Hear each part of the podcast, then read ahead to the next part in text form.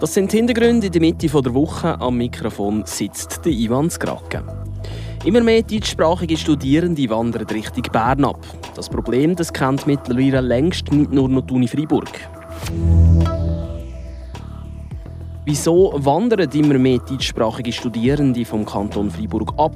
Radio FR ist auf Suche nach den Gründen gegangen. Und auf dem Eis schreibt Freiburg-Gotteron positive Schlagzeilen. Neben Eis bei den Fans sieht das leider nicht bei allen so aus. Der Gotteron-Kommentar Flammenwerfer ordnet ein. Die Region im Blick. Schönen guten Abend miteinander. Es ist ein Fakt, den man nicht wegdiskutieren kann. Immer mehr deutschsprachige Studierende wandern aus dem Kanton Freiburg ab Richtung Osten, hauptsächlich in die Nachbarstadt Bern. Die Problematik betrifft mittlerweile längst nicht nur die Uni Freiburg, sondern auch die Fachhochschulen.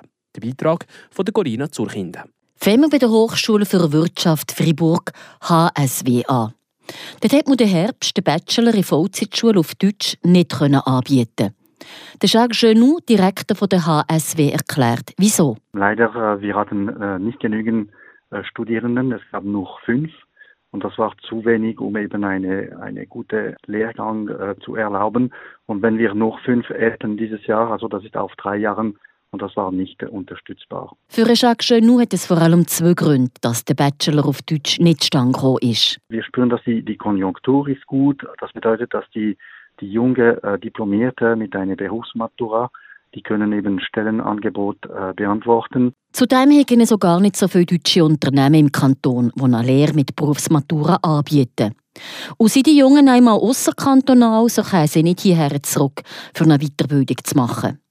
Darum suche die HSW den Dialog mit deutschen Unternehmen im Kanton. Um eben denen zu sensibilisieren, um weitere Lehrerplätze in das Bereich Wirtschaft zu ermöglichen, mit eben die Kombination von einer Berufsmatura in parallel von der Lehre zu erlauben. Seit Jacques Genou, Direktor der Hochschule für Wirtschaft Fribourg.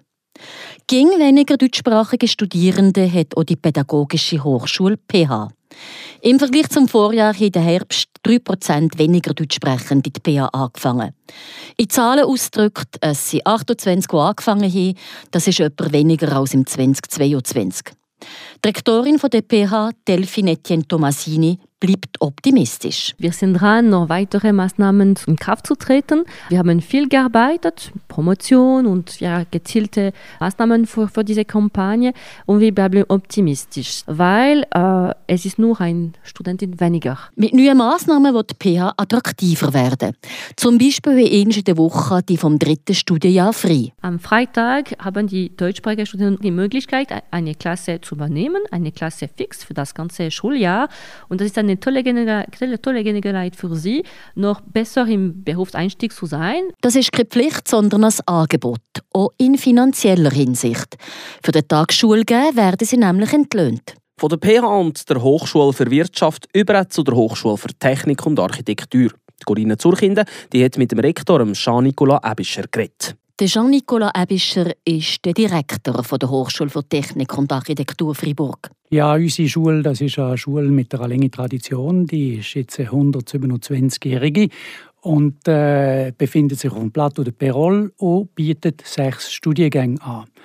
Das geht von Architektur zu Bauingenieurwesen, zu Chemie, zu äh, Informatik und Telekommunikation, zu ähm, Elektrotechnik und Maschinentechnik. Wir haben mit dem Master zusammen etwa 1100 Studierende, wobei etwa gut 900 im äh, Bachelorprogramm. Von diesen 1100 Studierenden hat es nicht sehr viele Deutschsprachige. Momentan haben wir etwa 4% Deutschsprachige, das heisst äh, zu wenig. Das Ziel wäre, dass wir Minimum äh, der Populations äh, Verhältnis würde entsprechen. Das heißt, dass man äh, dementsprechend müsste man etwa ein Drittel oder mindestens 25 Prozent Deutschsprachige haben. Dem ist aber nicht so. Schon seit Jahren sinkt der Anteil der deutschsprachigen Studierenden. Was für uns das Problem ist, dass das Deutsch oft, zu oft aus unüberwindbaren Hürden angesehen wird. Und das ist überhaupt nicht so. Alle deutschsprachigen Studierenden sind nicht wahnsinnig viel, das gebe ich nicht zu, gehören auch zu den besten Absolventen bei unserer Schule. Es ist nicht so, dass an der Hochschule für Technik und Architektur nur auf Deutsch unterrichten kommt, betonte Jean-Nicolas Ebischer. Es gibt das sogenannte zweisprachige Angebot, was Minimum ein Drittel vom Ausbildungsprogramm auf Deutsch ist. Äh, das wird vor allem von den Romans geschätzt. Wir haben mehr Frankophonie in diesen zweisprachigen Programmen als Deutschschweizer. Und das ist, äh, wie man im Friburgischen könnte sagen, deplorabel. Die HTA leidet unter dem Ruf, nur Welsch zu sein.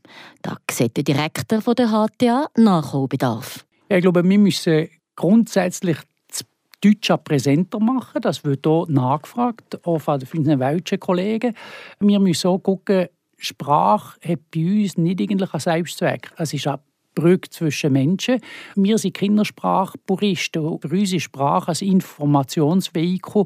Und wenn ich sage Informationsvehikel, reden wir hier eher von einem Nutzfahrzeug oder von einem Ferrari. Und dazu gehört sicher ein sehr pragmatischer Umgang mit der Partnersprache.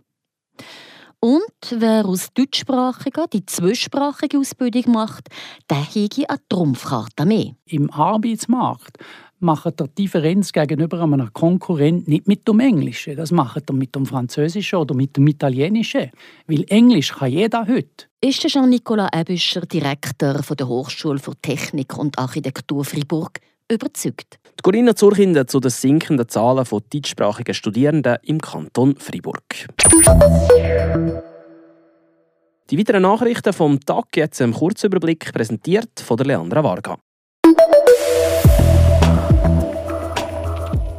In Bühl findet im Espace Gruyère auch dieses Jahr wieder die Gastromesse Gute Terroir statt.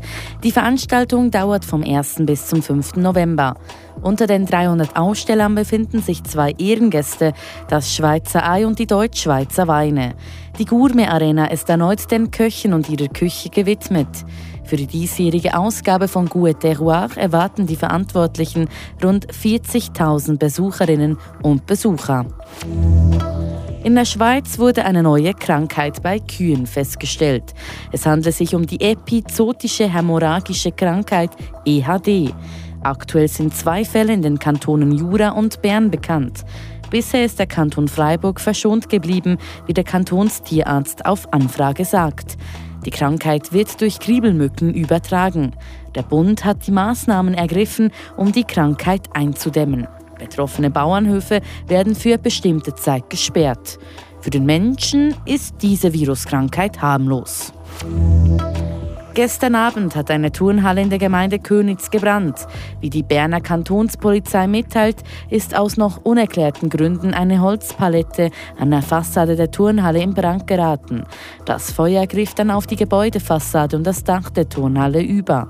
Der Brand konnte noch am Abend gelöscht werden. Die Turnhalle wurde durch den Brand stark beschädigt und ist bis auf weiteres nicht mehr benutzbar.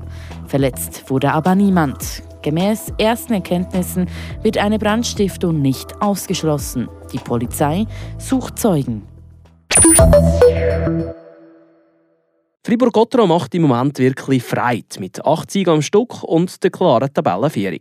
Neben uns sieht das leider bisschen anders aus. Martin Spinder rollt im Flammenwerfer Ereignis der vergangenen Woche auf und gibt eine Einschätzung ab zu den Sanktionen, die der Verein ausgesprochen hat. Die Verantwortlichen von Gotron haben die Ultras-Gruppierungen Friburgensis und Heredes sanktioniert. Der Grund dafür ist, ein paar Ultras haben beim Auswärtsmatch am 15. September zu Davos oben einen minderjährigen Davoser Fan angegriffen, so der Gotteron-Präsident Hubert Weber. Gotteron stellt klar, dass ein solches Fehlverhalten nie akzeptiert wird. Tag später, daheim gegen Lugano, haben ein paar Ultras wieder gegen die Verhaltensregeln verstoßen. Sie haben wieder Seich gemacht, so der Hubert Weber. Nach dem zweiten Vorfall war genug Heudunger und innerhalb von 24 Stunden hat Gotteron reagiert. Ein konsequentes Durchgreifen seitens Club ist es aber nicht. Stadionverbot sind bis heute an Kenner ausgesprochen gekommen. Die beiden Ultragruppierungen dürfen einfach in den nächsten sechs Partien in der BCF Arena ihre Fahnen mit dem Logo drauf nicht mehr mitnehmen. Auch Choreos, Banner und das Megafon dürfen sie nicht brauchen. Das ist etwa so, als wenn man einem Kind das Handy wegnimmt, aber es darf dafür auf dem Tablet weitergehen. Für mich ist das ein klassisches Beispiel von einer lächerlichen Sanktion. Gotteron bestraft zwar die Ultras mit einem Maulkorb und nimmt so auch die Stimmung im Stadion. Es ist aber bedenklich, dass Sanktionen verhängt kommen, die die falschen Personen treffen. Nämlich die anderen rund 8900 Fans, die genau wegen dieser guten Stimmung ins Stadion kommen. Die Ultra-Gruppierungen von Gotteron haben aber auch ihre schönen Seiten, wie letzten Samstag. Der Ausrüstungsverantwortliche von Gotteron hat für einen Auswärtsmatch Rapid das Liebling von Christoph Bertschi vergessen. Nummer 28 von Gotteron hat aber trotzdem können spielen. Das dank den Ultras. Sie haben nämlich das vergessene Auswärtsliebli pünktlich zum Spiel auf Rappi gebracht. Die Fans haben den Christoph Bertschi gefeiert. Trotzdem, dass er auch keinen Scorepunkt gemacht hat, haben die Fans aufgerufen und die Welle mit ihm gemacht. Für eben ihr Liebli nochmal zu feiern. Und der Bertschi hat das sichtlich genossen. Trotz allem, im Massen, sie gehören zu Gotteron, die Ultras, und sagen kein Seich mehr machen, die halbstarken Jünglinge. Dafür sehr gerne mehr von diesen Trikotaktionen wie beim Bertschi. Der Flammenwerfer von Martin zu binden. Nachlesen und nachhören können ihr all die Inhalte auf unserer App Frapp und auf frapp.ch.